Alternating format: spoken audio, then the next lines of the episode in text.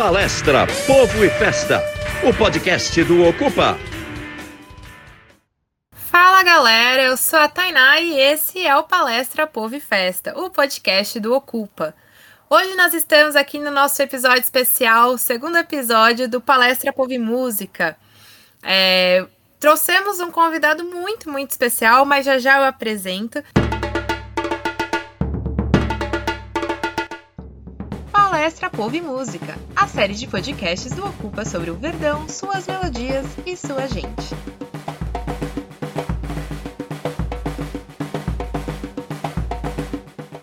Comigo hoje eu tenho aqui o Felipe Weissman de novo, que foi o estreante aí, convidado estreante, mas vai ficar aqui com a gente provavelmente por todos os episódios aí. E o Daniel também tá de volta aqui. É, Fê, manda o seu oizinho primeiro, que aí eu chamo o Daniel e depois eu apresento o nosso super convidado. Boa noite, pessoal. Boa noite, Daniel. Boa noite, Tainá. Boa noite para o nosso convidado aí que a gente vai revelar daqui a pouquinho, né? Eu levei muito a sério essa coisa de ocupa e aí eu ocupei o podcast, eu vim para fazer a primeira, a primeira edição do Palestra Povo e Música, acabei ficando, acabei ocupando aí a cadeira. É um enorme prazer estar com vocês de novo. Daniel, com você. É, boa noite, Tainá, boa noite. Fê, boa noite para o nosso convidado e para quem está aí escutando a gente, pode ser também boa tarde ou bom dia, né? Eu não sei, a gente estava aqui um pouquinho antes, até comentando isso, né? Que o podcast traz essa, essa vantagem, né? Você ouve quando, quando é conveniente para você, né? A gente fica menos escravo dos horários. Então, enfim, é, acho que vai ser muito legal o episódio. Já, já tô animado. É, acho que vai ser bem bacana e espero que quem esteja, esteja ouvindo aí goste. É isso, então sem mais delongas, né? Hoje nós recebemos aqui o compositor paulistano Douglas Germano. Ele é um craque, né? Dos grandes nomes que temos na nossa música atualmente. São mais de 30 anos compondo, tendo sido gravado por artistas como Elza Soares, Metá Metá, Criolo, Carlinhos Vergueiro, Fabiana Cosa, Fundo de Quintal, entre outros nomes aí relevantes. Não é pouca essa lista, né? O Douglas integrou em meados dos anos 2000 o Bando Afro Macarrônico, e ali ele fez uma série de parcerias com o Kiko Dinucci, que originaram o disco Duo Moviola, lançado em 2009. Desde então, ele lançou os discos individuais Ori em 2011, Golpe de Vista em 2016 e Escumalha em 2019, mostrando uma caneta sempre muito afiada, um som urbano, crítico e, e que reflete muito seu olhar como artista para os tempos em que vivemos. Então, estamos muito, muito, muito felizes de ter o Douglas aqui com a gente. É, acho que a conversa vai ser muito boa, muito produtiva. E, Douglas, eu queria que você desse o seu oi e se apresentasse aí também. Boa noite, Tainá. Boa noite, Daniel. Boa noite, Felipe. É, uma saudação especial aos ouvintes, seja em que horário for, né? É um prazer estar aqui. Muito obrigado pelo convite. Eu sou isso aí que você disse, né? Um compositor. É, é um compositor, também um, um meio armador ambidestro, que adora futebol. E estou aí para bater esse papo com vocês. Muito, muito bom. Então, vamos começar já, ô Felipe. Solta aí ô, a primeira pergunta já para a gente iniciar esse papo. Bom, agora sim, né? Podemos revelar aí. Então, boa noite, Douglas. Bom dia, boa tarde, boa noite para quem está ouvindo. E, bom, a gente. Foi até bom você já começar citando aí que você é um meio armador é, ambidestro, né? Do Madrugada Futebol e Samba. Acho que a pergunta, a primeira pergunta era sobre a, a presença do futebol na sua obra, mas eu acho que a gente pode estender e ampliar um pouquinho essa história para você falar um pouco da presença do futebol na sua vida, né? Como aí o craque do, do Madrugada Futebol e Samba e também como um compositor que sempre colocou é, referências ao futebol na sua obra, né? Então, conta um pouquinho pra gente aí dessa de, do futebol na vida de Douglas Germano. Legal. Ó, isso é, é, as duas coisas andam juntas e, e, e por absoluto acaso, não é?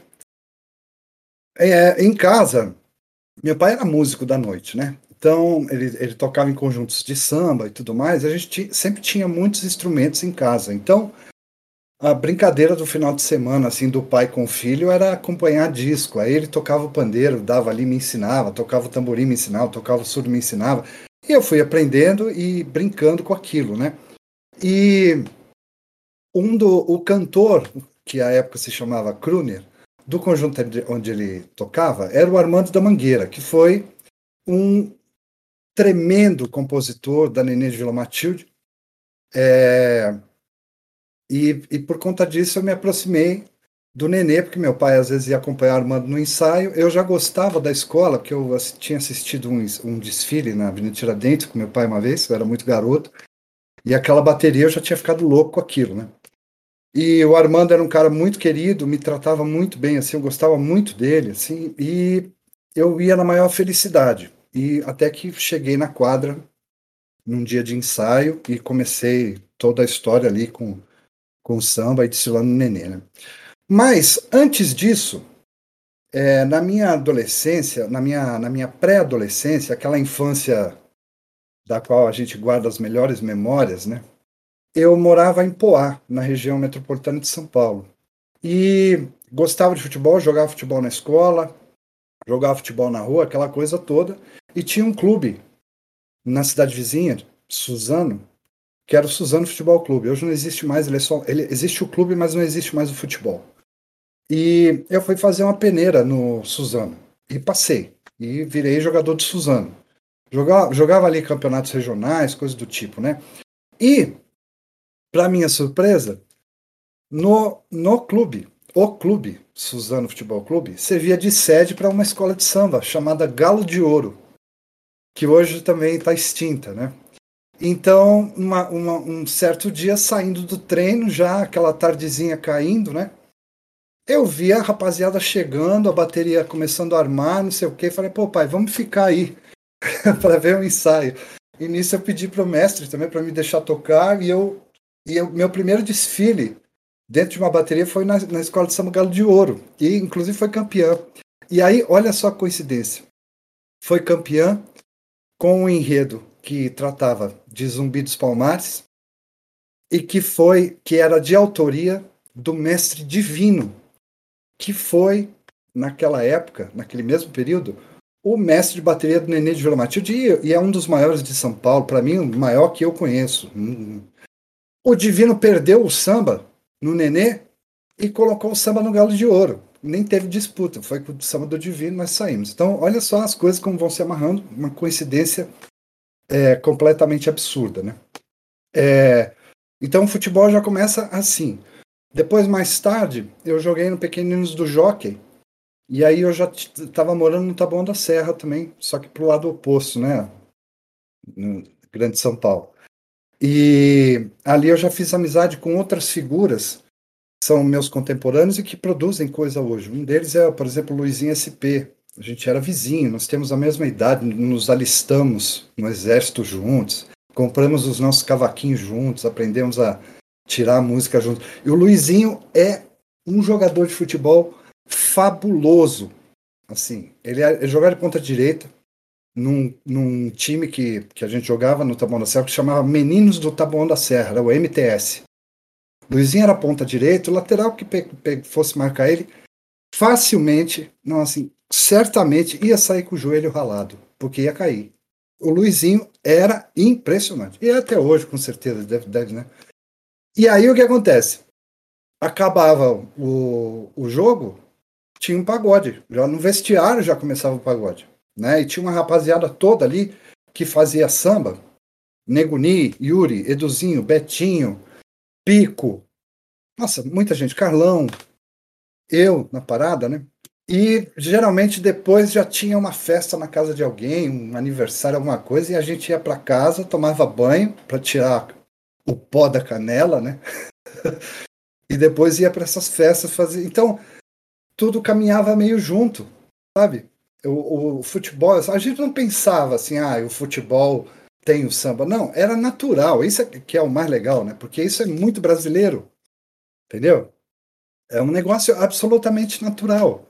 Você tá na roda de samba, é, tá, tá jogando futebol e tem uma batucada do lado, às vezes do time do time visitante que veio, veio na caçamba do caminhão, já fazendo samba né, lá em cima e continua na coisa, e a gente tinha o nosso também, e depois fazia uns versos de improviso.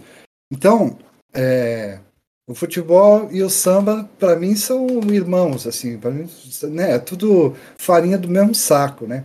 E são coisas que eu, que eu adoro, assim, que eu gosto E aí, demais. Douglas, é, como que você acha que, que essa, assim, essas referências futebolísticas, né, essa vivência do futebol, essa paixão pelo futebol, ela começa a ser refletida é, em algumas das suas letras, das suas músicas, assim, com- é, conta um pouquinho pra gente aí dessas de, de golpe de vista, que você traz bastante referências, de zerou, zerou também, que, que é uma. Você constrói ali uma, uma narrativa né, em torno do campinho de várzea e tudo mais. E aí depois a gente vai falar especialmente de uma música que você é, fala sobre Palmeiras, mas, mas especialmente sobre essas duas canções.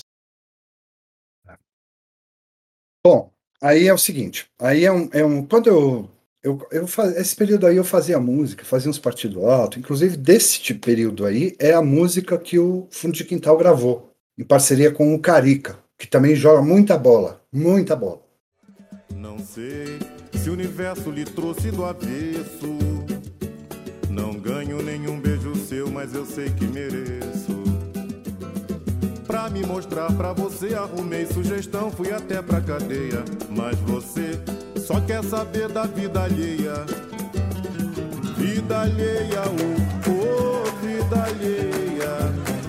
Vida alheia, oh, oh, vida alheia. Vida alheia, oh, oh, vida alheia. Vida alheia, oh, oh, vida alheia. É, aí depois, mais adiante, eu, eu, eu trabalhei a minha vida inteira como design gráfico. Aliás, eu comecei na profissão como era assistente de arte. Depois, o top dessa linha, dessa cadeia alimentar, era você virar um diagramador. Né? É, isso em tempos de prancheta ainda, né? Depois veio a tecnologia e tal. E aí agora o meu, meu trabalho se chama designer gráfico. Eu fui diagramador, arte finalista, design gráfico, diretor de arte a vida inteira. Eu deixei, parei, larguei o mouse ou a pena, como queiram dizer, em 2015 só. Que aí, a partir daí que eu comecei a viver só de música. Né? Então, eu levava essa profissão do designer é, mais a sério do que a questão da música. Eu não, achava que eu ia, em momento nenhum, conseguir viver de música, né? Então, eu seguia compondo tal, mas levava a minha vida ali, a minha sobrevivência, a- a- através do designer. Chegou um certo momento que eu falei: olha, eu não vou mais ficar brincando com isso aqui, eu vou fazer para valer. Então, eu vou estudar, eu vou, eu vou pensar numa proposta, eu vou tentar um caminho, porque você se dizer compositor no Brasil de música popular, de samba, é, é um negócio complicado. Você tem que ter no- noção da sua responsabilidade, né? porque as pessoas que estão nas suas costas não são brincadeira. Entendeu? Então você faz o negócio para valer, você fica brincando no festinho de aniversário. Então, a partir disso, eu comecei a sacar que era uma coisa que me, que me pegava muito, que é uma, uma certa, o, o que se chama hoje de bolha, né? Você vê, por exemplo, nesse contraste, uma bolha relacionada à questão do samba, tá? Para desenhar bem claramente o contraste para vocês. Eu, por exemplo, trabalhei em design gráfico, trabalhei muito em editoras, que eu gostava mais, e trabalhei muitas vezes em agências de propaganda. Por exemplo, chegava uma sexta-feira de carnaval e calhava de que a minha escola ia desfilar na sexta-feira. Eu morava longe, tal, não tinha carro, não tinha nada. Eu já saía de casa na sexta-feira de manhã com a minha fantasia.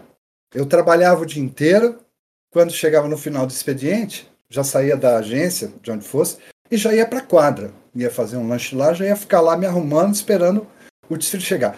Você não faz ideia do que é chegar com uma fantasia, que às vezes é um negócio né, extravagante, tudo. é uma sunga, não tem nem a calça, é um vestido que cai um voal, uma coisa. numa agência de propaganda.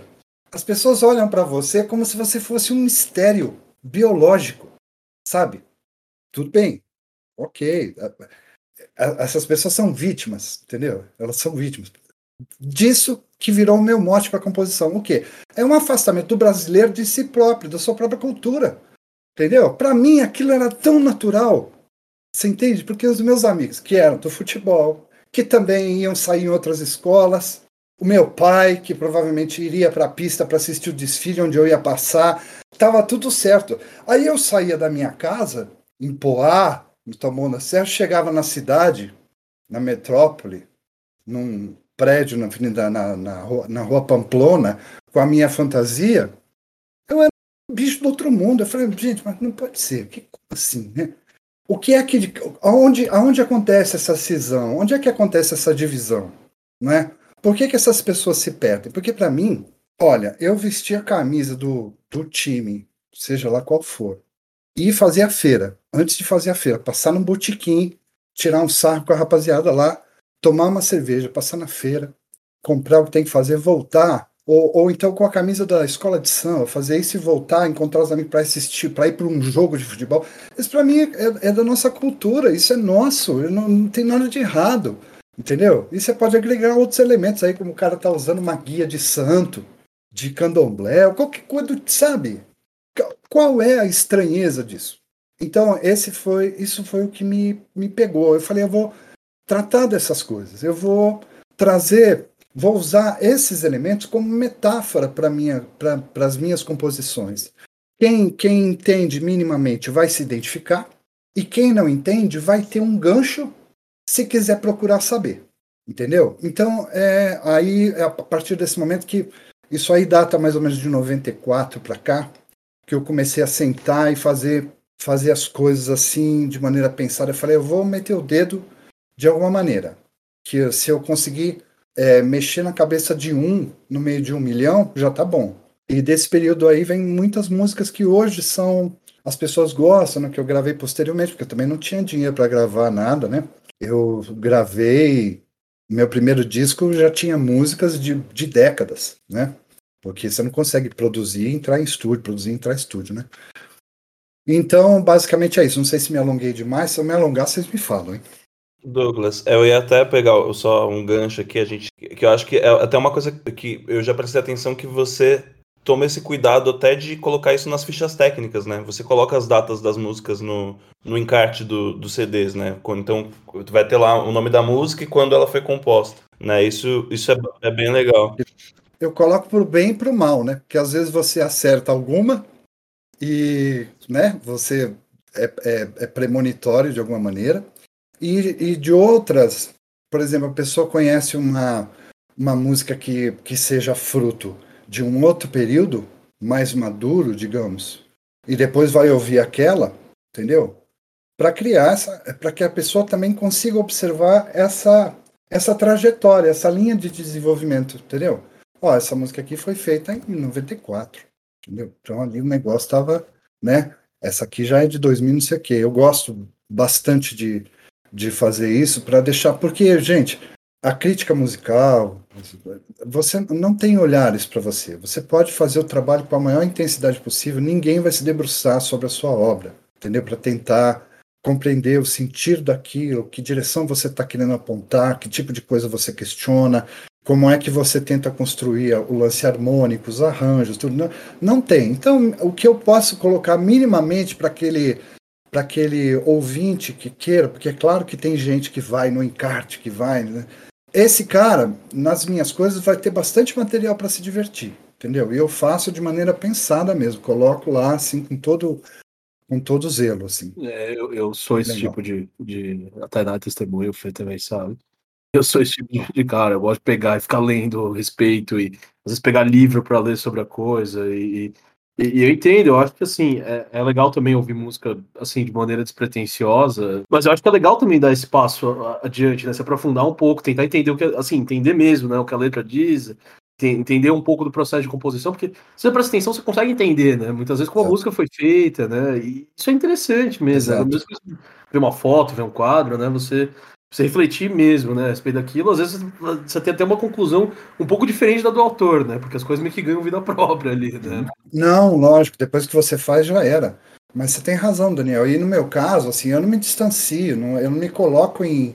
Eu, eu, não me coloco levantado do chão em Torre de Marfim, nada. Eu sou mais um na arquibancada, entendeu?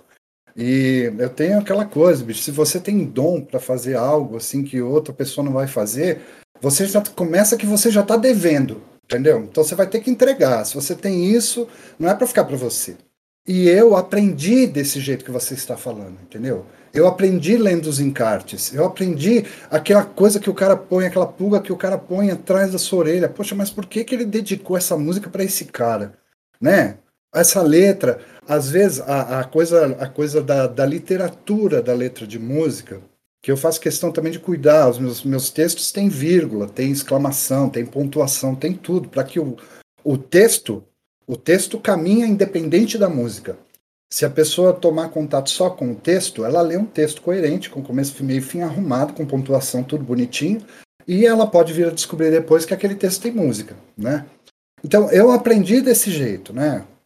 É, com aliterações, coisas do tipo. Tanta, tanta gente foi generosa. Há pouco, há pouco tempo eu fiz um trabalho sobre Paulinho da Viola, falando disso. O Paulinho é um desses caras, né? Se, se você for fuçar o trabalho dele, e associar o material gráfico com entrevista, com coisa, você tem um cabedal enorme de coisas ali, né? Que você vê que é um cuidado, a pessoa não está entregando aquilo ali para dizer que ele sabe, não, ele está entregando para que você também tenha contato e passe a saber também, né? Isso é uma generosidade. Então, se você tem esse cuidado, é, quando você entrega algo e alguém vá querer buscar essas coisas e encontra, seu trabalho fica valorizado e a pessoa se sente valorizada também. Entendeu? Porque ela entende, pô, esse cara tá mandando um recado para mim aqui. E é mesmo, para cada um individualmente, entendeu? É, a gente estava tava pensando aqui, você falou de ter canções que são premonitórias e acho, acho que vai.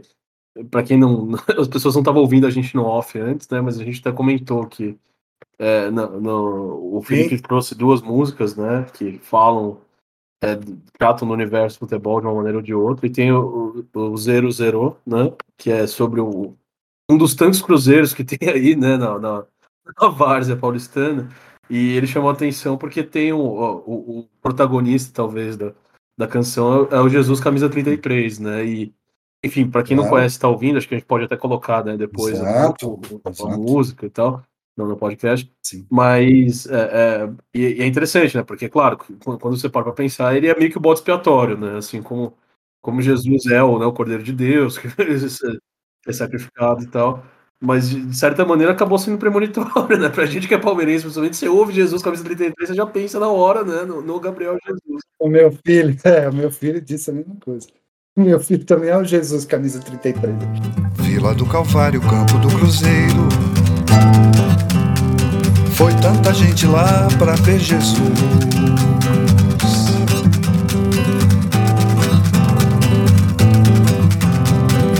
Nosso capitão, nossa contenção, só joga na bola, nunca viu cartão. Maria, sua mãe, a lavadeira, ria de orgulho de seu rebento. Jesus nunca sujou o fardamento. Que ela apontou a mão há mais de mês. Jesus, camisa 33. Ela botou a mão há mais de mês. Jesus, camisa 33. É. O, e, o Jesus é mais uma dessas coincidências, né?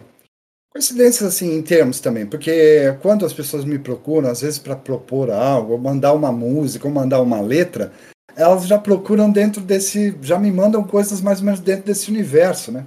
Que as pessoas me reconhecem nesse negócio, né? Então o Ivan Silva, que é um grande amigo, cara talentosíssimo, sim, é, é fotógrafo, é músico, é percussionista, é produtor, um cara muito legal. Ele estava fazendo um trabalho de, de, fotografia que ele deu o nome de visão periférica. Ele saiu fotografando a, peri a periferia de São Paulo toda, assim, umas fotos lindas. E aí ele, ele queria fazer uma exposição com música, quer dizer, ele não queria fazer uma exposição de fotos, a foto ali penduradinha.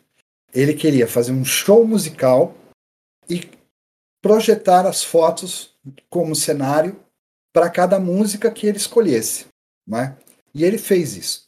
Só que pegou, ele pegou uma das fotos, me mandou e falou: ah, "Eu queria que você fizesse uma música para essa foto. O que que você acha?"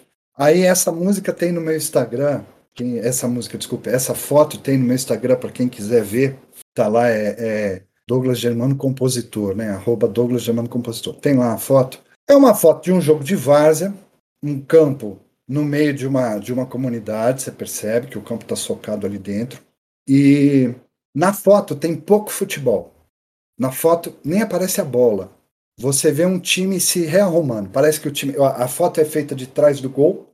E parece que o time acabou de sofrer um ataque, a bola saiu e o time está se reorganizando assim. E aí tem um garoto, magro, alto, você percebe que são garotos, são garotos mesmo, adolescentes ali, seriam um sub-17, assim, né? E tem um garoto com a camisa 33, que tá com a mão esticada assim, meio você percebe que devia ser um zagueirão ali, dando bronca e organizando a zaga ali. Eu falei, pô, 33, arrumando o negócio, falei, ah, eu vou, eu vou contar Via Crucis aqui nessa foto. E assim foi. Aí eu contei a história desse garoto, criei o cruzeirinho da Vila do Calvário, e aí a, a Verô traz a bandeira, né, que é um pano que enxuga, né, a Madalena é a, é a agitadora da torcida, e o, o Jesus numa bola, o Pedro, aí eu coloco os discípulos no time, né? O Pedro domina uma bola, mas ele já está apertado, ele toca atrás para o Jesus. O Jesus, vendo que está apertado ali, ele abre a perna, deixa a bola passar para o goleiro sair, mas o goleiro não sai. E o goleiro é o Tomé. aquele, né, o Tomé ficou ali, vou, não vou, vou, não vou. Aí o centroavante do outro time vem e faz o gol. E aí o detalhe, assim, para a questão do futebol, o detalhe é que o empate era nosso. Né? Então, é, o empate era deles, aliás. Então, tá, a gente está ganhando de 2 a 1 um, e para eles só falta um 2. Se eles fizerem, a gente dança. E aí a gente toma esse gol, a gente, ó. A gente toma esse gol E aí a turma massacra o Jesus por conta de ter feito o corta-luz e ter originado a história toda ali, né? Então é isso, é essa, essa a história do Zero Zero, né? E como comparam Jesus, e como comparam Jesus, comparam Jesus. E como xingaram Jesus, e como xingaram Jesus, e como xingaram bater em Jesus.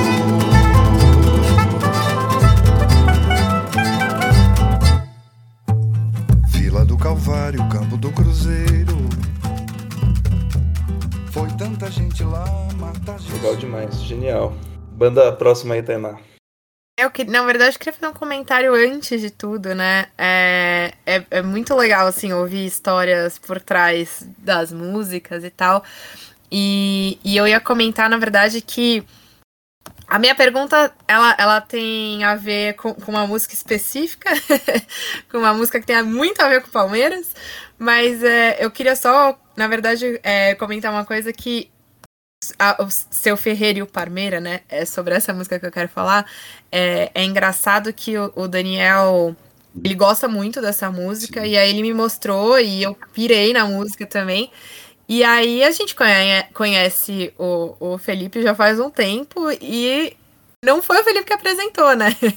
e depois a gente, acho que o Daniel conversando, inclusive com o Fê, é, eles chegaram a comentar sobre e tal, mas é muito legal, assim, é, é, essa conexão mesmo, né? De, para mim também, futebol e samba na minha cabeça é uma coisa só. Eu, eu não, não dissocio muitas coisas, não. Na minha cabeça tá tudo associado ali.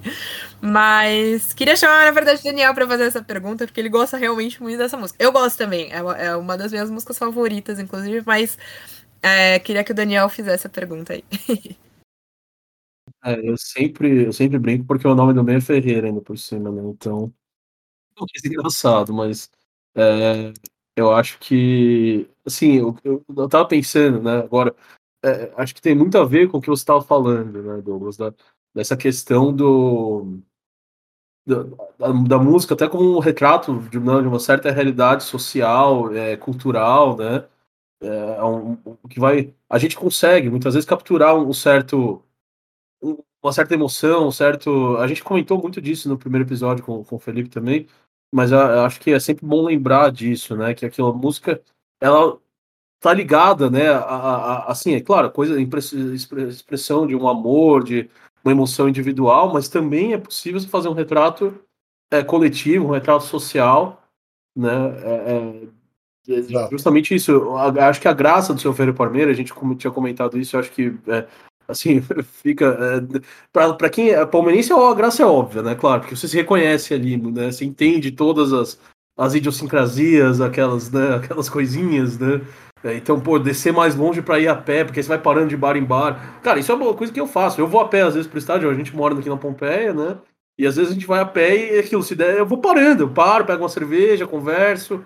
É, é, eu, às vezes, né, é, é aquilo, o pré-jogo e o pós-jogo são mais importantes até, né? E acho que a gente não ocupa, inclusive tem, a gente vive batendo nessa tecla, né? Que o, o futebol não é só o que acontece dentro de campo, ele é arquibancada e ele é o que acontece fora do estádio também, né? É, muitas vezes é, é, isso é muito importante, né? Então, assim, para a instituição, né? Do, do- que vai além, né? Do, só do, do resultado do jogo, né? O resultado do jogo é importante, claro, né? É, é- é a desculpa, inclusive, que a gente tem para se reunir, para ver os amigos, né? Mas eu ia comentar isso, que eu acho que o, o uma música que funciona até para quem não é palmeirense, justamente por isso, porque muita gente vai conhecer e falar, puta, é aquele meu amigo, é aquele, né, meu primo, é meu tio, é meu, meu pai, meu irmão, né? E a pessoa na hora ouve e, e aquilo, a gente se reconhece, acho que os outros reconhecem um, um palmeirense ali também, né? E, e entendem muito da, da, da coisa, porque eu, assim, eu sempre digo, eu não, eu não- eu gosto muito, né, da, da, da história do nem melhor nem pior, apenas diferente, né? A primeira vez que eu vi que isso, eu olhei, eu pensei, putz, cara, isso é muito engraçado, né? E minha mãe é corintiana até, e eu, lembro que ela viu, uma vez, no jogo do Palmeiras passando na TV, eu acho, ela viu fora de São Paulo e tal, ela viu, comentou, ela falou, nossa, mas esse lema é muito bom, né? Eu falei, é, eu acho, eu acho que é isso, tem, tem um- uma coisa meio, me- meio única, e eu não sei se é melhor ou pior, né? Mas existem, os clubes têm, né? Todo clube tem uma cultura própria, um jeito próprio de lidar com, com, com a dor, com a alegria, com a, com a coisa, né? E, e acho que o palmeirense é meio caricato até, né? Não, acho que ficou famoso no Brasil inteiro por ser né, de, um, de um jeito muito específico, né? E é que eu acho que é, é perfeito, que ele está xingando aí. Meu, sai o gol da vitória e aí, ah, eu amo todo mundo, agora vou beber, vou comemorar. E esquece que tava para ter um AVC de raiva, né, ali logo antes, né? Eu nem sei qual era a pergunta que eu vou fazer, porque eu comecei a comentar, eu comecei a me divertir sozinho aqui, lembrando da música e da, da coisa. Mas é, é isso. Ó, tem, tem uma série de coincidências aí. O meu, meu, meu, vocês verem. O meu avô era palmeirense. Louco. O meu bisavô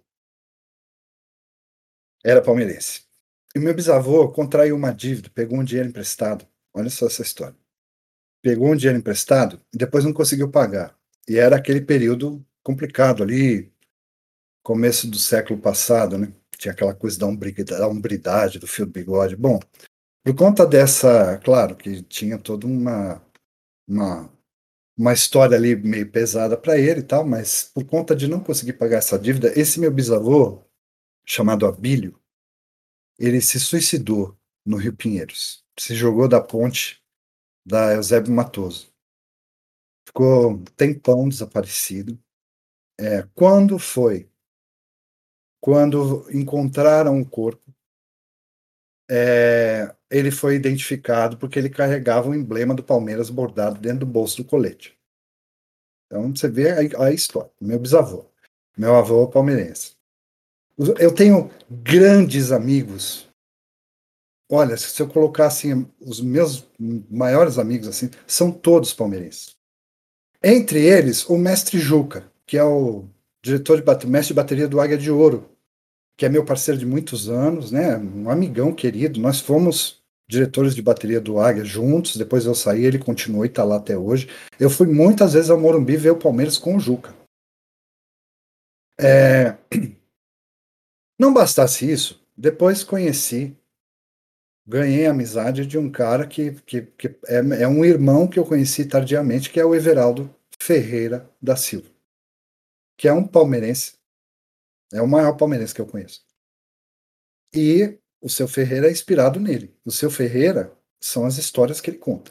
O seu, o seu Ferreira é o Everaldo falando dele mesmo, num dia de jogo do Palmeiras. Então vai ter um jogo Palmeiras nas quatro da tarde, ele já sai de casa às 10 da manhã.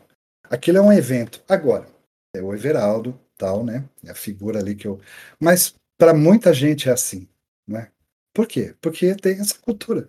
Porque é um evento. E é um evento. É um evento sensacional porque envolve a paixão. Entendeu? E é uma paixão muito sincera, uma paixão assim que não quer nada, nada em troca, é uma paixão que por si só, né? Ela, ela, ela é feliz com ela mesma, ela é feliz por existir. Né? Então, eu conheço isso porque fui, fui muito a estádio e adoro futebol. Né? Então, aquele ambiente, você, você sair de casa, aí você encontra um cara indo também, e olha lá, aquele, você passa de ônibus e vê quem está indo a pé, né? Aí você chega, você vê aquela muvuca chegando, você vê as barraquinhas, você já vê o setor, você já sabe que não sei quem vai entrar pelo outro lado, você não, vamos ficar aqui, não, vai ser aqui, a, a, a, a, a organizada vai entrar aqui, vamos ficar mais ali, tá? Aí você sobe, aquela, você entra, aquela primeira visão daquele verde do gramado, com a galera, aquele barulho, aquele cheiro, aquele... isso aí é um negócio, cara, absolutamente é, glorioso, é um momento glorioso, né? Para quem gosta de futebol, é uma realização assim, absurda. Né? Eu tenho um amigo um grande amigo, um compositor que eu adoro, chamado Roberto Didio. Ele fez, ele fez um disco é, chamado. Oh meu Deus, esqueci o nome do disco. Chamado Gerais, exato. O Didio é um corintiano, foi, foi da Gaviões, um cara lá do meio. Então. Mas ele fez esse disco para quem ama futebol. Quem, quem, o corintiano que estiver ali vai, vai satisfazer, tal. mas quem ama futebol vai se identificar da primeira à última linha. É um negócio espetacular. Por quê? Porque trata disso. E aí eu quis colocar isso no seu Ferreira e tentei trabalhar para nutrir de informação ao máximo aquilo. Desde o cara rasgar o Avalone, e não, é, rasgar o Chico Lang, ler só o Avalone, jogar o último de Juca Furi fora. Essas sacanagens, né? Que, que é lógico, né, bicho? E um time, aquele time nunca jogou junto. Mas é um time que é da mesma. Quem curtiu esse esse Palmeiras dos anos 80 aí, desse, tem esse time na memória. Até é capaz de palmeirense mesmo achar que esse time jogou junto, porque eles estão tão ali, assim, amalgamados ali, na, né? Quem não lembra do Rocha ali no meio do campo? então, é capaz de achar que aquele time jogou junto, mas, mas não. Por favor, já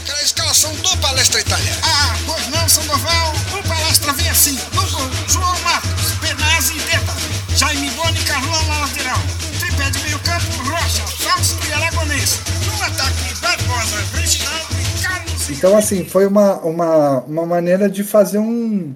De dar um abraço nesse meu amigo, né? Que também é meu parceiro, Everaldo e tal e acabou se estendendo para todos, para todos os outros, né? Os palmeirenses adoraram. Eu cantei na festa de 100 anos, eu cantei essa música na Praça da Sé, cheio de gente. Eu ganhei uma placa do, do, do, do palestra, de uma placa eu tenho aqui e tal. Eu, eu apareço naquele filme do, Mauro, do Mauro Betti falando, por causa de Mauro Betti me chamou para participar do filme. Sensacional. E além, a, além disso, em parênteses aí, nessas coincidências todas, eu e o mestre Juca íamos na TUP, às vezes, para somar na bateria da TUP, nos ensaios. Depois, num período em que a Mancha usava a quadra do Águia de Ouro para fazer ensaios, não tinha seu espaço, a gente também estava ali junto. Paulinho, eu conheço Paulinho e tal. E o Paulinho, inclusive, me encomendou um samba de batismo para Mancha Verde, que eu fiz. Eu sou autor do samba de batismo da escola de samba Mancha Verde. Entendeu? Então é um negócio que não tem como fugir, né? E o, e o meu filho também é um palmeirense assim, louco, daqueles que, que chuta a casa inteira. Enfim, mas é, por aí a, a história do, do, do seu Ferreira é, é essa aí. Aliás, falando do seu filho, eu queria é, emendar já então a pergunta, pegar esse gancho aí, porque Queria que você falasse duas coisas. Primeiro, qual que é o seu, o seu time do coração? E segundo, então, como é, que o seu meu filho time é do coração não tem, sabe? Eu, todo, muita gente acha estranho, mas é assim, o meu pai é São Paulino. E eu, quando, quando era moleque, claro que meu pai me arrastava lá para assistir os jogos de São Paulo. Eu até cheguei, depois com amigos que eu fiz, até cheguei várias vezes ao Morumbi para assistir jogo. Mas eu acho que eu deixei de torcer para futebol assim no, em 82, sabe? Aquilo foi a minha primeira é, desilusão amorosa. Então, assim, futebol, eu digo, tiro um sarro, né? Eu gosto mais de jogar do que assistir, entendeu? E depois, com as chatices todas, e o São Paulo também tinha umas figuras lá que eu detestava, assim, né? De, de jogador, assim, umas figuras meio entojadas. Eu não me identificava com aquilo, sabe? Eu, preferia me divertir com o jogo, sabe? Sem saber quem é que tá ali. Quero ver o cara jogar bola, dominar bonito, sair jogando um toque, uma tabela, uma, sabe? Quero ver o, um jogo em que tenha coisas como o Giovani fez contra o Fluminense no Pacaembu, sabe? Quero ver jogo que tem um gol como aquele do César Sampaio contra o São Paulo, entendeu? Quero ver jogo, quero ver jogo não, eu estava lá no um, um Palmeiras e Palmeiras e Corinthians eu estava na arquibancada com o Messi Juca. Na década de 80 que o, o Corinthians ganhou de 1 a 0 com um gol do, de calcanhar do Cláudio Aldão. Eu estava lá nesse dia. Eu quero ver isso. Quero ver o, quero ver o jogo, quero ver, sabe?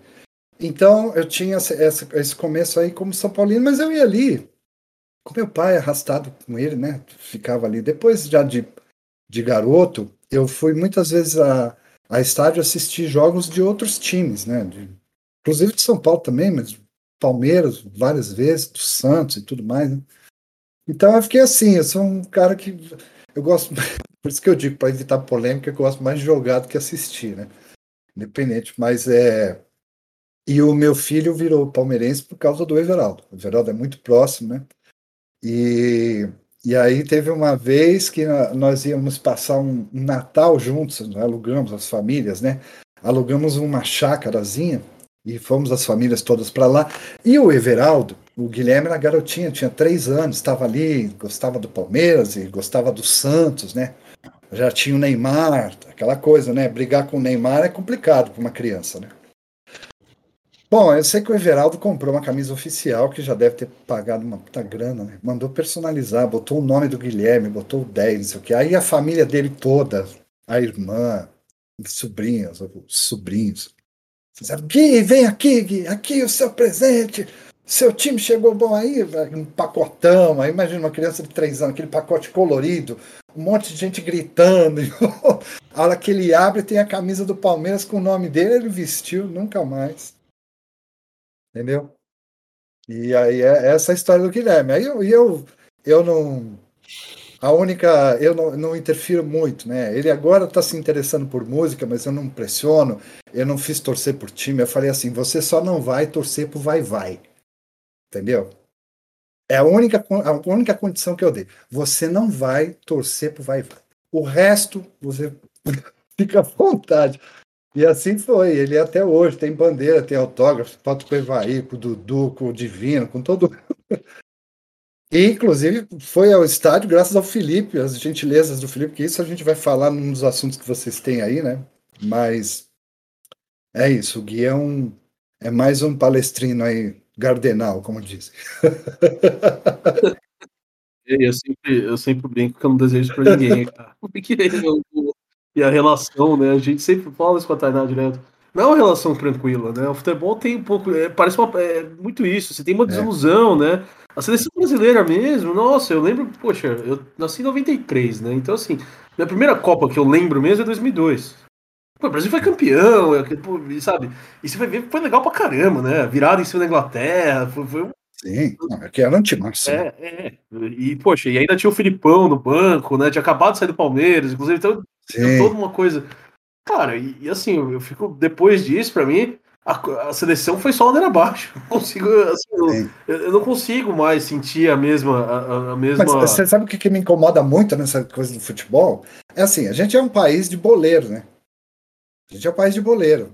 A gente pode, pode, você pode até não saber jogar muito bem, mas nós, nós somos um país que entende futebol. Você corre qualquer campo de várzea, você vai, com certeza você enche a mão. No mínimo oito excelentes jogadores você pega, entendeu?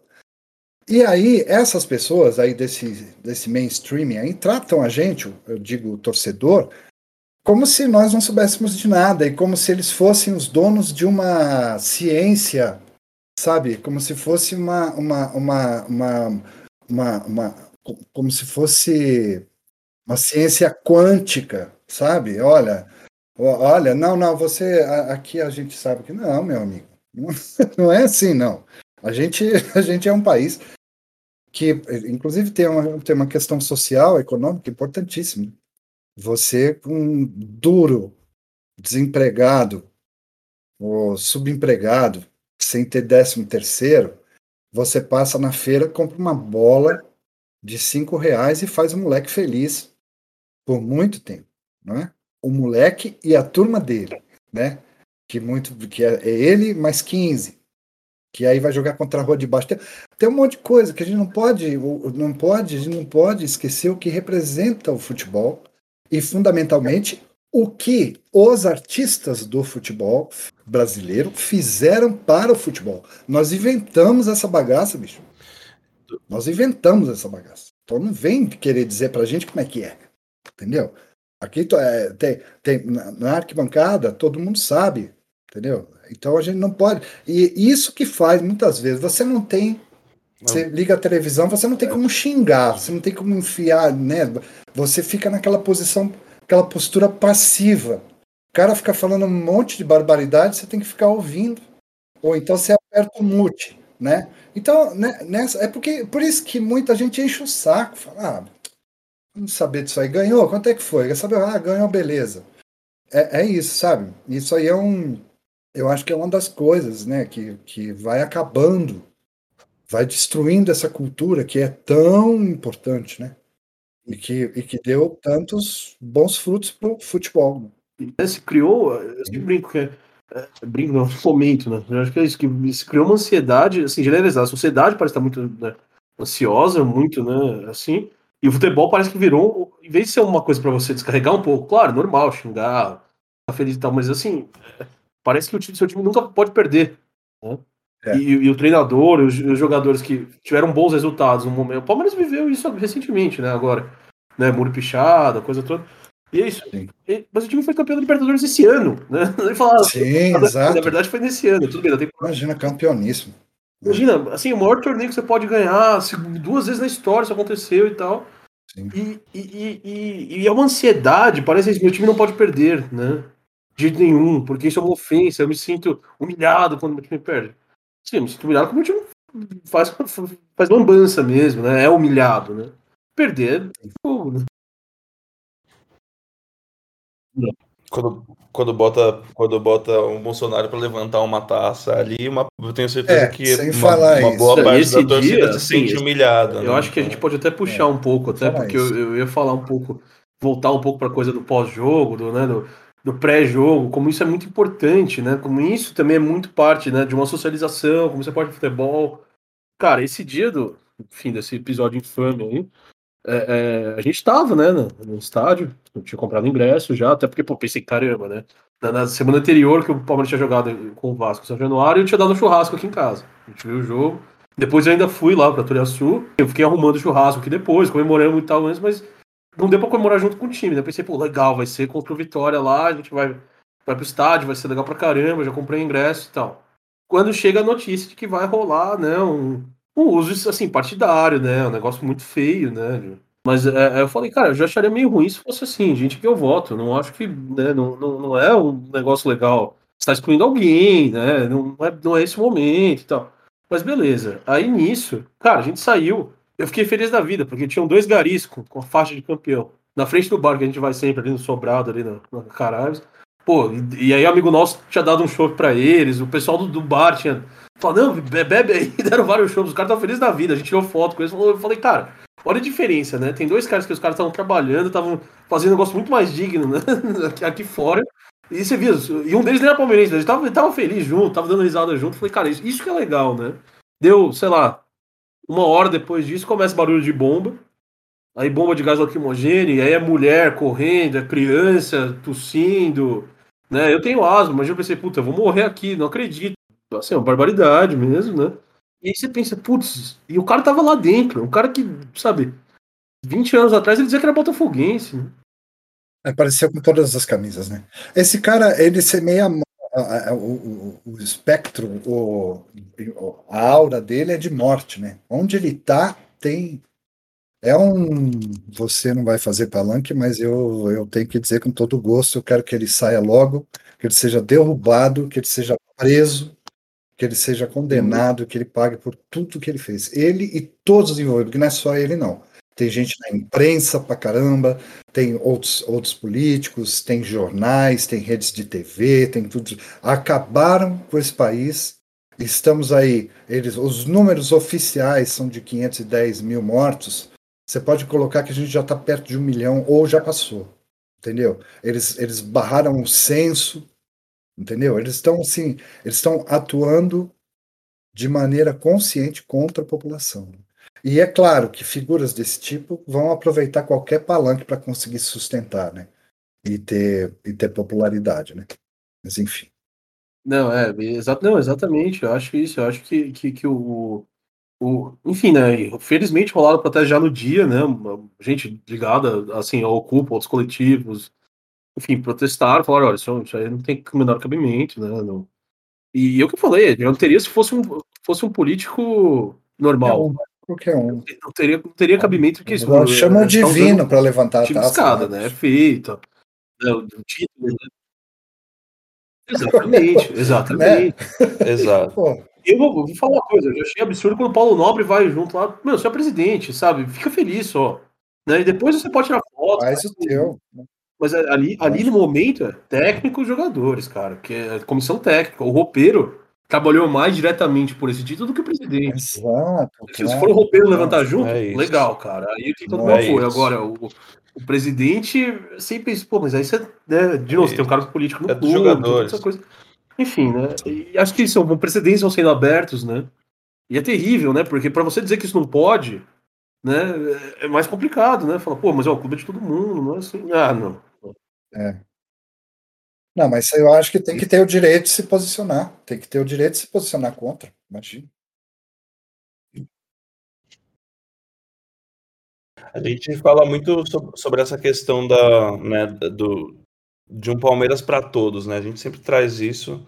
É, e, e aí tem, a gente queria saber um, um pouquinho do seu olhar, Douglas, sobre a elite. Porque o Ocupa valoriza muito é, o ambiente, o entorno do futebol, que é riquíssimo, né? E até disso o palmeirense está sendo privado, porque o, o estádio ele, ele tornou-se um estádio caro para poucos, e mesmo o entorno que tem, que, que é onde boa parte da, da epopeia do seu Ferreira acontece, né? No pré-jogo, a caminhada até o estádio, encontrar os amigos e comer um salame aqui e, e esse tipo de coisa.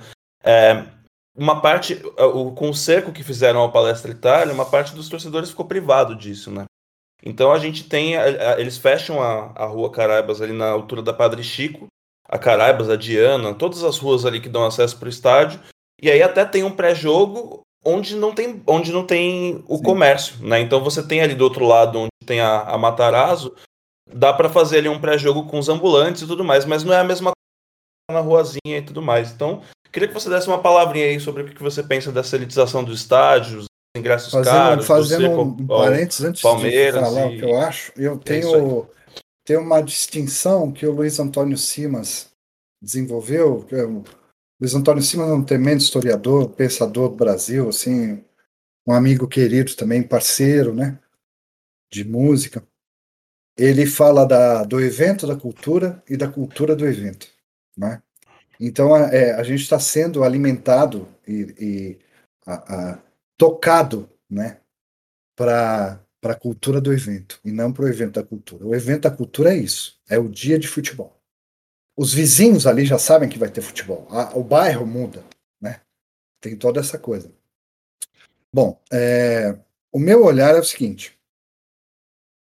Eu acho uma tragédia. Eu, eu, eu, eu sofri diretamente com essas coisas. Por exemplo, meu, meu filho é palmeirense, né? Eu, quando consegui levar meu filho ao estádio, foi graças à gentileza de amigos palmeirenses, né? Porque assim, um garoto de três anos, por exemplo, na, na época, até seis anos, agora ele já vai fazer 18, já vai resolver as coisas por ele mesmo. Mas Eu não vou virar um sócio torcedor, porque não é sempre que eu vou poder levar o garoto ao estádio, né? E também naquela idade eu sei que ele vai ter interesse nos jogos mais decisivos, aquela coisa toda. Bom, aí quando era o caso de eu, de eu pensar em levar ele a um jogo, que eu entrava no site, por exemplo, primeiro que você não tem a bilheteria, você não pode ir lá, eu quero comprar, né? Você entra no site, é, é aquele valor absurdo. Eu lembro de um jogo que o valor era 400 reais, cara. E outros, assim, que se fosse eu, ele e a minha mulher, nós íamos gastar perto de 900 reais para assistir um jogo de futebol. Isso é um negócio que, assim, não tem a menor condição. Eu não, eu, então, assim, eu, não, podia, não conseguia levar ele. Então, eu consegui. O Felipe, é, uma vez me cedeu. Tem um outro amigo também, o Fernando Ciarra, que também cedeu outras vezes. Por ser sócio torcedor, ter aquelas não perder a sua a sua ida ao jogo, né? Então é interessante que alguém vá. Então eu consegui alguns ingressos dessa maneira para levar o Guilherme ao jogo. Bom, isso aí interfere em vários sentidos. Primeiro que passa a, a, a destinar aquele evento a um público que não é do, do, do, da cultura do evento. E aí você tem aqui o estádio lotado que muitas vezes a, a galera não sabe cantar, não sabe torcer. Porque não é quem vai ao estádio. Quem, quem, quem vai ao estádio está fora. Está fora onde? Está no entorno. Ah, mas aí fica muita bagunça para o cara que vai chegar com seu carro, com a sua família, que quer assistir o jogo. Oh, meu amigo, então você resolva. Você não pode impedir nem esse nem aquele. Aí, para privilegiar esse, tira aquele que construiu todo esse gigantismo e toda essa beleza que é o futebol. Né? O que seria do futebol, né? Sem, sem o torcedor. O que faz, o que representa o torcedor. Aí tira esse cara da possibilidade de sequer ficar do lado do estádio, tomando uma e assistindo um jogo na televisão. Sabe? Por conta dessa elitização que eu não sei a quem atende. Quer dizer, atende a esses interesses todos, né? As franquias, aos restaurantes, às marcas que querem ter associadas a, a, a, a sua logo uma gente branca, bonita, perfumada e bem, né? Então, é, isso aí você vê aquelas, aquelas fotos antigas da geral do Maracanã, entendeu? Você pegar aquela foto ali e dizer que é, um, que é de um carnaval de rua, qualquer um acredita. E de fato é. Porque é um carnaval, é um momento de festa daquelas pessoas que tem, já tem tantos poucos poucas oportunidades de comemorar, de fazer festa. É um pouco, é um, é um raro momento que o cara consegue se desligar daquela vida que ele leva tão pesada, dolorida e, etc. Né? Então eu acho absurdo. Eu passei por isso também. Teve algumas vezes, numa dessas vezes que eu consegui levar o Guilherme, eu não levei. Eu deixei, eu consegui um ingresso, né? Então eu deixava ele na porta, ele entrava e aí eu ficava ali, num botequim, assistindo o jogo, esperando ele sair, né? E a última vez que eu levei ele, não lembro que, que jogo foi. Eu não lembro, não vou lembrar agora que ele vai, ele vai lembrar com certeza. É, eu não consegui, tinha aquelas cancelas, eu tive que ficar três quadras para lá, né? Não, mesmo explicando cara, não teve, não teve papo, bicho. Falei, o garoto é menor, vou levar ele ali, vou ficar esperando. Não, não pode. Então você arruma um adulto para entrar com ele. Aí eu chamei um cara ali que Ó, então você leva meu filho tal. olha isso, cara, que situação. Eu sou ali um pai com um filho que quer assistir o futebol. Que risco eu estou oferecendo, cara? Qual é? E assim como eu, um monte de outros que podia não estar com o filho, estava sozinho, é um palmeirense louco, quer estar ali perto. Qual é o problema, cara? É a mesma coisa, essa coisa também acontece com o carnaval. Carnaval, por exemplo, na Vila Tiradentes era separado só por corda e pergunta se tinha confusão. Eu nunca vi uma. Nunca vi uma. Quando tem confusão, tem polícia. Se não tem polícia, está tudo certo. Entendeu? É, essa é a questão. Os caras, sabe? Então, é, a elitização, o preço dos ingressos, a, a, o tipo de transmissão que se faz que desinforma, assim como no futebol, se desinforma sobre o futebol, se cria essa cultura da vitória, da vitória, da vitória e do, do americanoide que eles estão importando, o loser, o perdedor. Né? Ela vai pro meio do inferno, cara. Que perdedor, cara. A gente, desse jeito, a gente destrói os nossos brinquedos, sabe? O lúdico, a esperança. O lúdico é carregado de esperança. Você imagina, você projeta, você brinca, sabe? E aí vira um negócio asséptico e pragmático, né? Que é, é, é, que pega o, o, estádio, o jogador, a, aí essa coisa da, da função tática, essa coisa, entendeu? É, é, vai ficando tudo limpo, tudo mecânico, e aí de repente a gente vê um, um, um, um time europeu jogando futebol, acabando com tudo, e o principal responsável, que é o técnico, diz que a grande inspiração dele é o futebol brasileiro. Então, cara, e aí, como é que você faz? Entendeu? Quando é que esses caras vão enxergar esse tipo de coisa, né? Então, falando do, do, Guardiola aí, né? Então, eu acho isso um crime, entendeu? Um crime que se faz contra a cultura. Então, então é, tem que protestar mesmo, tem que pedir mesmo, e é uma vergonha que o clube não se responsabilize e não some forças para esse tipo de coisa também entendeu? É um, é um, se eu sou o presidente do clube, eu ponho um telão do lado de fora virado para aqueles bares ali. Entendeu? Qual é a questão, cara? Qual, qual, qual, é o problema? Qual é o problema? Entendeu? São as pessoas que, que sustentam aquilo ali. Né? Gente que tira dinheiro de onde não tem para comprar um para comprar um ingresso, para comprar uma camisa para dar pro filho, cara. O que, que, é isso? A gente está num país que está voltando para miséria, para fome. As pessoas passam fome. O cara que se desloca para assistir um jogo de futebol, Entendeu? É, é, que sofrer esse tipo de coisa. Isso é um grande absurdo. Você falou do futebol europeu, e eu sempre. Eu tava falando hoje, tava vendo o jogo agora da, da França com a Suíça e tal, da Eurocopa. E eu, eu sempre falo o seguinte: que, cara, a grande diferença ali, que eu, assim, que eu vejo de cara, é a seguinte: é muito mais extra-campo. É, é, assim, não, é, não extra-campo, mas assim, não são jogadores. Muitas vezes jogadores. A gente tem jogadores no mesmo nível, ou poderia ter no mesmo nível. O, europeu não é melhor do que o, o sul-americano, que o latino-americano. O que o europeu tem melhor lá, muitas vezes, é, a arbitragem é melhor. Você vê, o VAR dos caras demora 20 segundos. O nosso pra ver um impedimento besta. Ontem mesmo, ontem mesmo, o jogo do Palmeiras, você volta com um impedimento lá. Cara, ele tava claramente impedido. Lembra que eu mostrou, olhou e falei, cara, isso tá impedido. É, assim, demorou um minuto, dois minutos, um negócio que era pra demorar 15 segundos no máximo. Sabe? Esse tipo de coisa, né? E eu acho assim, é, gente, nosso calendário aqui no Brasil é massacrante, é horrível.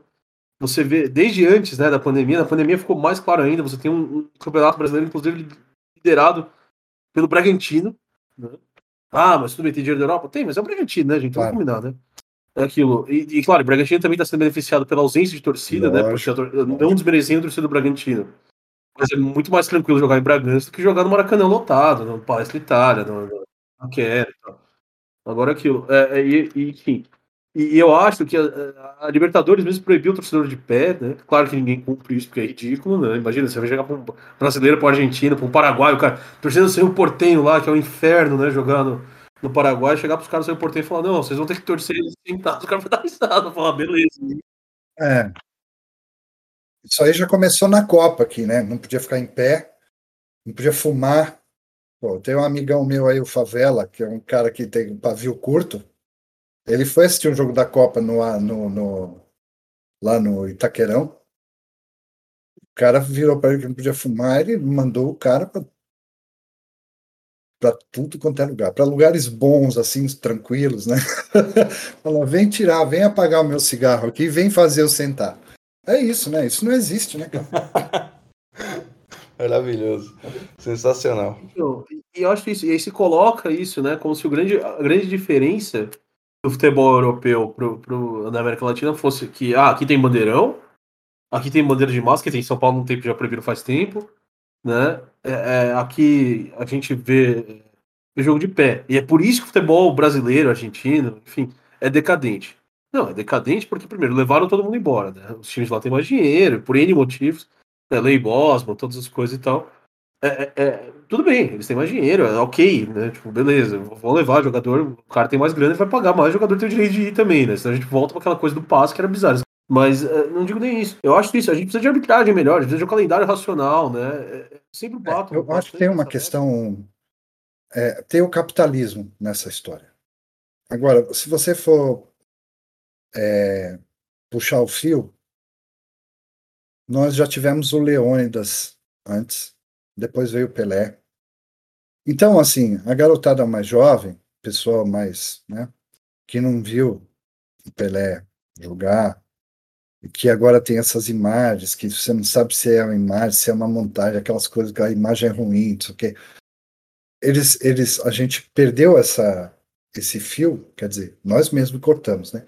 Esse fio que liga a invenção do futebol a um gênio chamado Pelé. Esse gênio chamado Pelé é um negro brasileiro.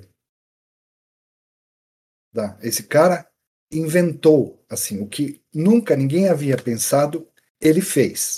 Então hoje, depois de todo esse esse trançapé, essa valsinha que fazem, aí você olha o Pelé, parece que aquilo é ingênuo, não é? Não, não. É o que ele fez lá é que possibilita tudo que acontece hoje. Então, a quantidade de craques que nós temos, a quantidade de títulos que nós temos, isso tudo não interessa para o europeu. Para o europeu é bom, assim como em outro sentido, no sentido econômico, é, o imperialismo todo atua para que nós viremos um país é, rural que vai fornecer comida para eles, entendeu?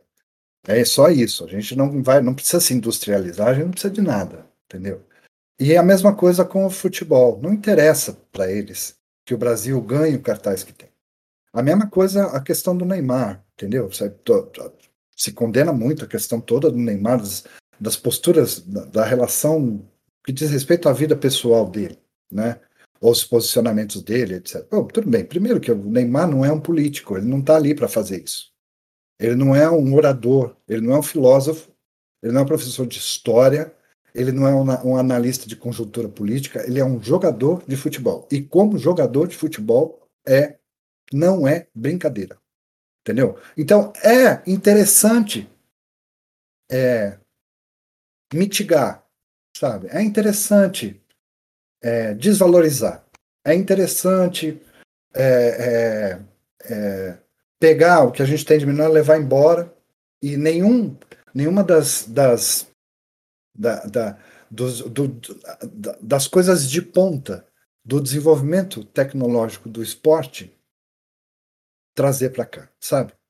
Então, assim, o técnico estrangeiro é mais interessante, sabe? Se você imagina se, se você traz uma grande figura de fora para jogar aqui, nossa, vai ser uma coisa. Assim como é com, com os treinadores e tudo mais. Né? Então, a gente tem que observar tudo isso e, e, tentar atuar no sentido de valorizar e observar todas essas, essas ações é, que o capitalismo vai vai colocando, vai colocando para sugar, sugar, sugar, sugar, sugar, sugar, sugar, sugar, em todos os sentidos, sabe? Não é interessante que a gente levante a cabeça. Levanta a cabeça, é prego que levanta a cabeça, toma a martelada, é isso. Entendeu? Então a gente tem que. Por isso que é importante se posicionar, escrever, falar, manifestar, sabe? Eu, eu fui em estádio com bandeira, eu fui em estádio com bateria, né? eu fui em estádio com rojão, eu fui em estádio que o cara passava distribuindo com um saco gigante de papel higiênico, distribuindo, jogando geral para você. Aquela festa, entendeu? Aquilo ali é a nossa festa, é o nosso jeito, é o nosso jogo, é a nossa coisa. E aí vai vai esmiuçando, vai desvalorizando, vai isso, isso, claro, pega na cabeça do jogador de futebol, o garoto sobe da base, entendeu? Muitas vezes tem pouca educação, tem poucos recursos, muitas vezes para a família, o grande investimento da família é tudo voltado para esse garoto que pode vir a ser um jogador de futebol. De repente ele vira, ele cresce, ele ascende socialmente, consegue ter uma grana, mas a cabeça dele é a mesma, a cabeça dele sabe? Não, se transformou para isso. E aí o que acontece? Quando esse cara faz um gol num clássico, um gol de virada aos 46 do segundo tempo, de bicicleta, com o estádio vindo abaixo, ele pega e vai comemorar para a câmera. Ele não vai se jogar no fosso. Entendeu? Ele vai e comemora para a câmera. Agora, esse, a gente, isso, isso é uma vítima. Entendeu?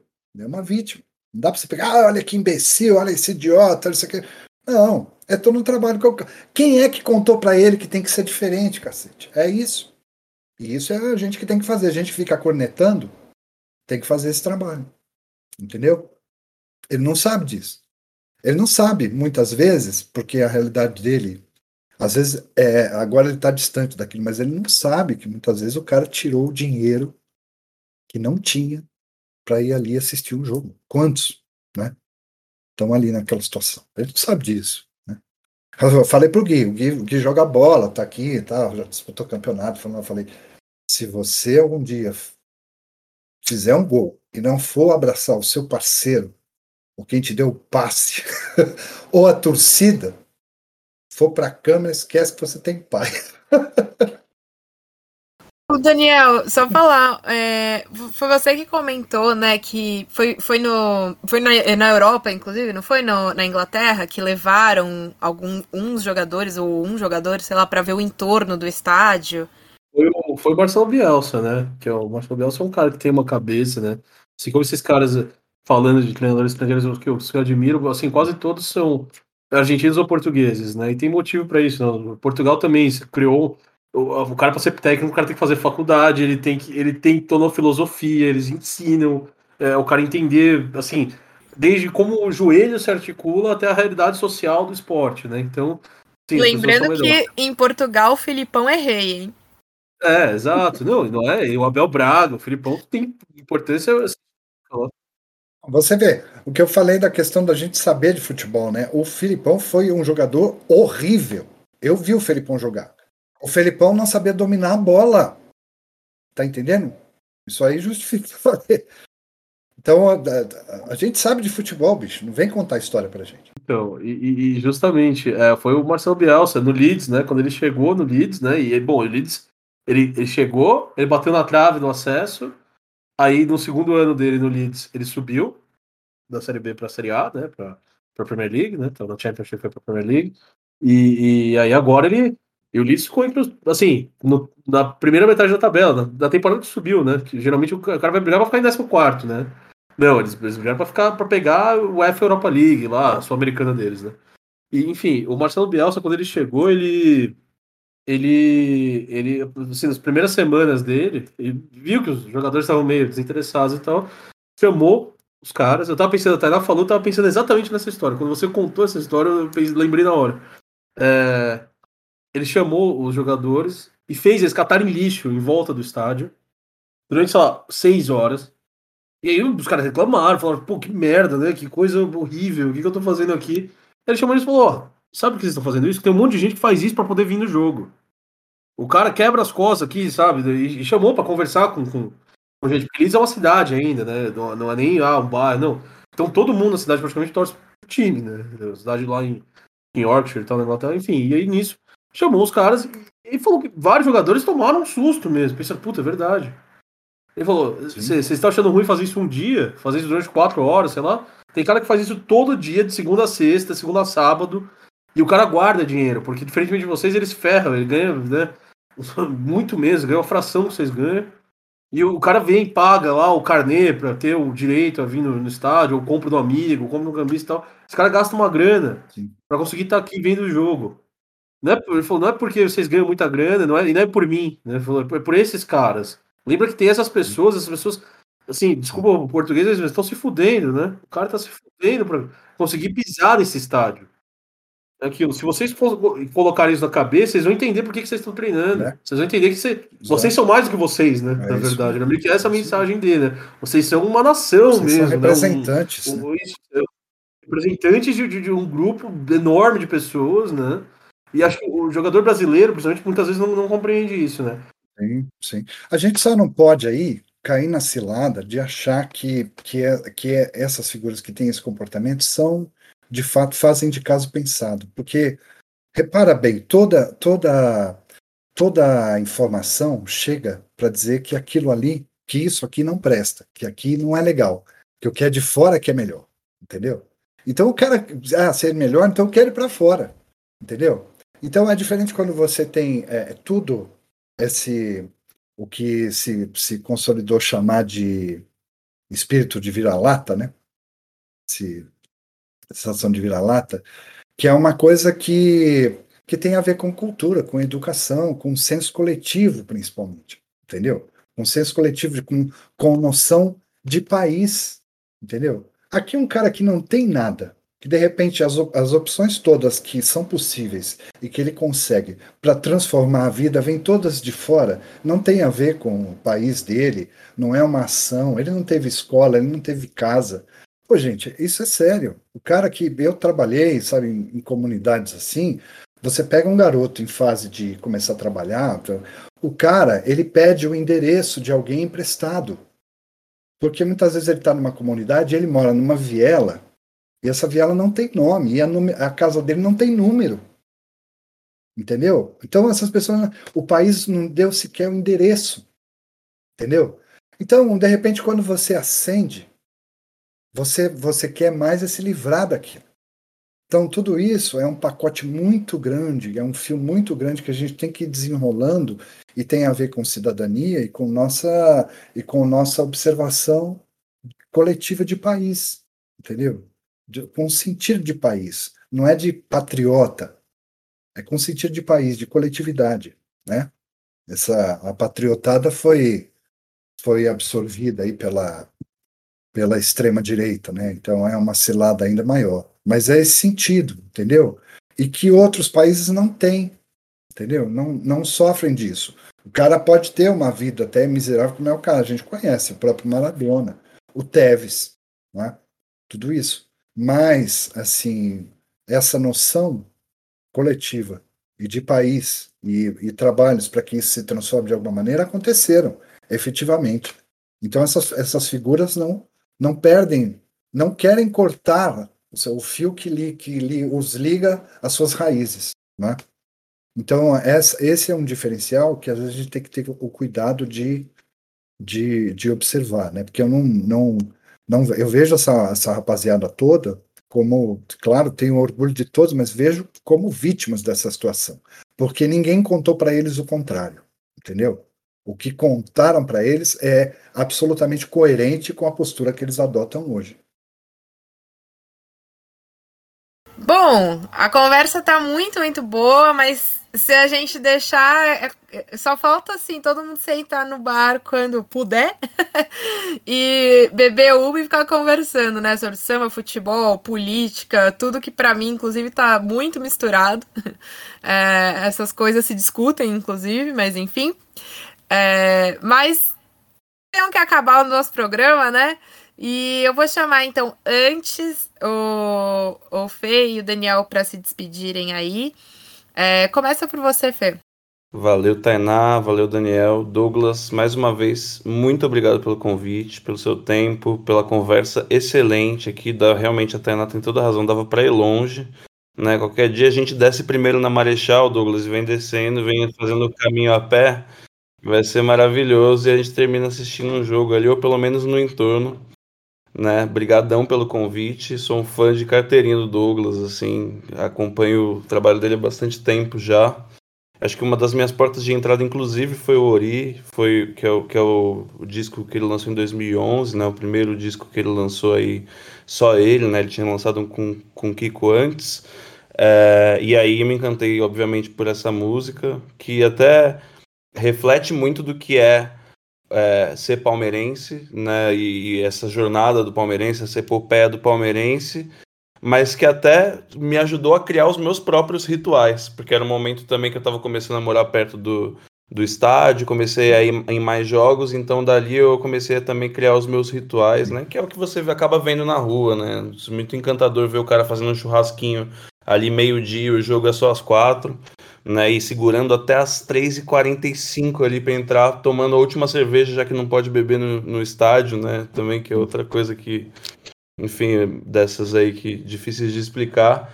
Mas é isso, muito obrigado, muito feliz com, com a sua participação e em breve teremos outras aí. Valeu, Daniel, valeu, Tainá e valeu quem ouviu também. É isso aí. Muito bom. Daniel, palavra com você, sem estender muito, hein? Eu ia pedir desculpas por falar demais, pela publicidade, falar que vou tentar me manter curto. Bom, agradecer a presença do, do Weizmann, que aliás que topou, inclusive, começar a fazer essa. é, Enfim, é, o podcast para a gente. é, eu acho que a ideia, inclusive, era fazer um registro mesmo, né? Uma coisa. é, enfim, o Douglas comentou mais cedo, né? Que a gente tem até o dever, né? De usar o que a gente sabe fazer, né? Para criar coisas. Eu acho que o, a ideia do, do, do podcast voltado para música é esse, é fazer um registro, né? De, de, enfim, de um, um momento cultural, de um de, um, né, de artistas que muitas vezes também passam um pouco abaixo do radar, ajudar a divulgar e ajudar a registrar. Acho que porque tem muita coisa que não é tão registrada, né? A gente aqui, enfim, não está fazendo jornalismo propriamente dito, né? Não é isso, mas acho que serve para um, um registro histórico, uma, é, uma, uma conversa assim muito bacana, super enriquecedora para a gente que está fazendo, claro. Eu acho que espero que para quem esteja ouvindo também. Então, agradecer, obviamente, ao Douglas, a conversa foi ótima. Por mim, durava muito mais tempo, né? Mas é, é uma segunda-feira fria, então também, né? No meio da pandemia, a gente, a gente acho que, mas é isso, acho que faz falta conversar, né? E, então, eu, eu, eu, eu fico muito feliz, assim. Queria agradecer também, claro, a Tainá e, a- obviamente, a mundo que tá ouvindo a gente. Espero que vocês tenham gostado. É nóis. Agora a palavra é toda sua, Douglas. Se você quiser falar mais alguma coisa também, se quiser deixar aí todos os seus contatos, suas redes sociais, enfim. é, a gente vai colocar várias músicas, vários trechos aí na nossa edição para a galera poder conhecer um pouquinho mais e também procurar mais, né? Para quem não conhece. Mas palavra com você. Ah, muito obrigado, Tainá, Daniel, Felipe. É um prazerzaço, uma alegria estar aqui com vocês. É um assunto que eu adoro conversar. Espero ter contribuído, que tenha sido interessante. Um abraço enorme para os ouvintes, né?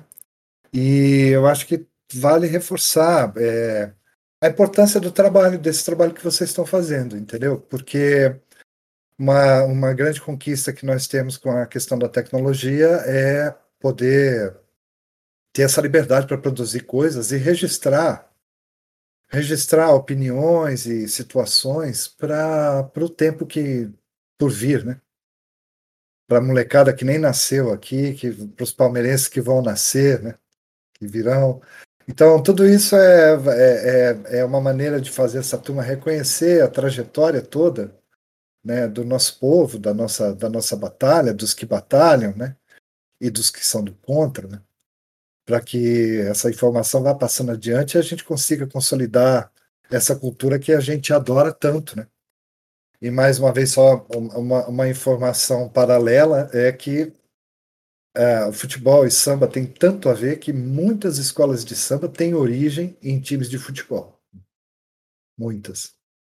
Então é isso, é um prazer enorme, muito obrigado pelo convite. Sempre que, que vocês acharem que eu posso ser útil de alguma maneira, é só chamar. Nós que agradecemos muito, muito mesmo. É, obrigado, ouvintes. Nós esperamos muito que vocês tenham curtido aí também. Do, tanto que a gente curtiu fazer, a gente realmente passou tempo muito rápido aqui, porque papo muito, muito bom. E é isso, né? Acho que você resumiu muito bem. É, uma da, das grandes ideias por trás do é, Palestra Povo e Festa, o podcast do Ocupa, é justamente ter registro, porque a gente esbarra aí no Palmeiras é, um problema muito grande com a história, de, de não ter registro da história. É, temos muitas dificuldades com várias coisas, né? Então, é, o, o, Palmeiras é um time que tem um problema aí de. Por mais que a gente tenha muita história e todo mundo saiba que é um time com muita história, o Palmeiras tem problema de preservar a sua história. Então, esse é um dos, uma das bandeiras do. Essa é uma das bandeiras do Ocupa, né? A gente defende muito que é, a gente tem essa história para contar e já que se o Palmeiras não vai contar, a gente vai contar. Então foi assim que a gente começou, inclusive, o podcast. E isso serve para várias coisas. É, serve para o feminino também, porque a gente já falou sobre o feminino e o feminino tem história e não está registrado, enfim. E é isso. Nós pretend, é, a grande pretensão aqui é que fique para a posteridade e que os futuros palmeirenses também saibam da gloriosa história que a gente tem aí.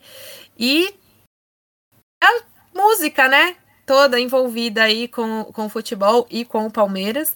E já que não tem gente fazendo, a gente tem que fazer, né? Tem que pôr a mão na massa e mudar um pouquinho aí, porque também só um último adendo aqui: isso é uma questão do brasileiro também. A gente precisa é, cultivar cada vez mais e preservar cada vez mais a nossa história para mostrar o quanto o Brasil tem de coisa para ensinar para o mundo, né? No fim das contas, é, isso é uma coisa muito pouco ensinada e já que não tem ninguém fazendo, alguém tem que fazer, né? Então a gente se propôs a começar, a tentar pelo menos.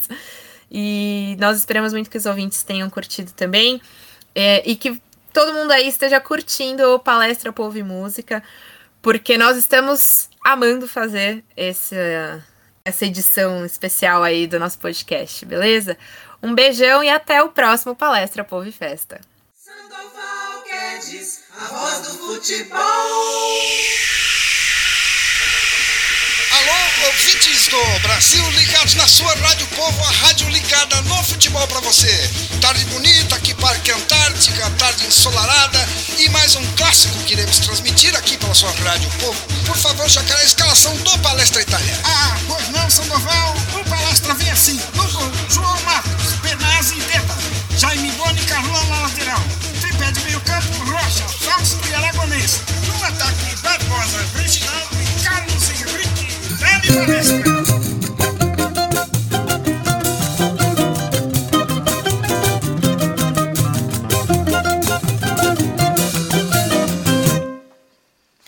Sempre que o Palmeiras joga em casa, com tufão ou sol em brasa, o seu Ferreira vai. De manhãzinha ele já sai, rapidinho ele se veste, embarca na leste-oeste pra descer na Marechal. De lá a pé é mais legal, e em direção ao Parque Antártica, invade um botiquim e pede uma brama. Se não tiver, ele reclama, e discutindo o certame, ele arrisca um salame diz que hoje dá, o Jaime Boni vai jogar.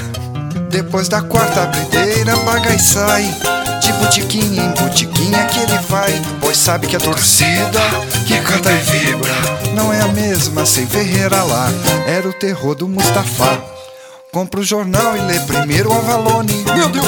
O Chico Lang rasga e joga em plena pista.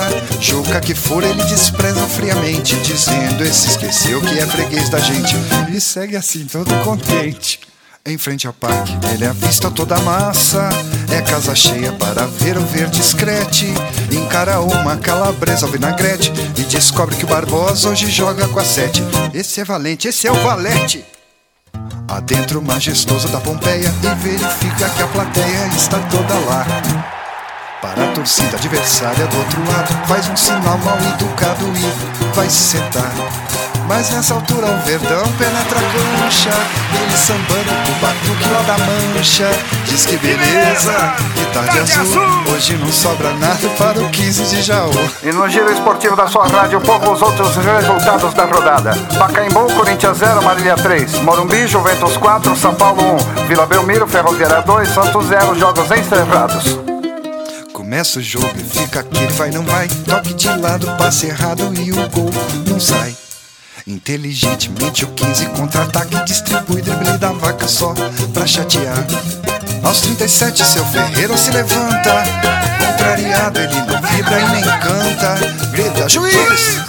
Toma! Você não vê que isso foi falta, tá cego burro! Mas não adiantou nada, 1 a 0, 15 de Jaú. E o juiz apita e aponta o meio campo. O primeiro tempo foi aquele desencanto. Toma uma água e mastigando amendoim. Ah, mas no segundo tempo a gente vira, vai por mim. O 15 nunca joga assim. Recomeça o jogo e recomeça todo o drama Porque o 15 faz um baile em plena grama Mas num bicão desesperado que o Benazzi deu Rocha tava impedido, mas o gol valeu E seu guerreiro enlouqueceu tempo passa, o jogo fica uma tristeza Os jogadores, o empate tá beleza Mas ele grita No ataque, seu Jacu! É que nervoso seu Ferreira treme mais que o Yamandu Ó, Jaime Boni, ó, caralho, ó, Pereba! Sai não, Manchester, não, seu 15 de Jaú, pra cima dele, já vai pra cima dele! 47 no escanteio pro Palmeira A torcida faz zoeira só pra ver se dá Rocha levanta e alguém enfia a testa Olá, olá! Silencia o palestra. Pra depois vibrar. E o juiz apita aponta o meio campo. Aragonês sai do gramado como um santo. E seu Ferreira, creia você é? Foi beber a vitória. Ensaio da nenê.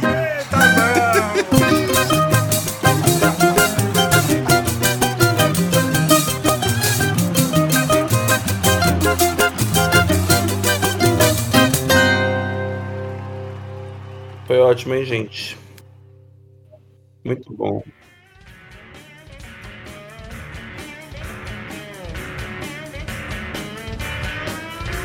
Palestra Povo e Festa, o podcast do Ocupa.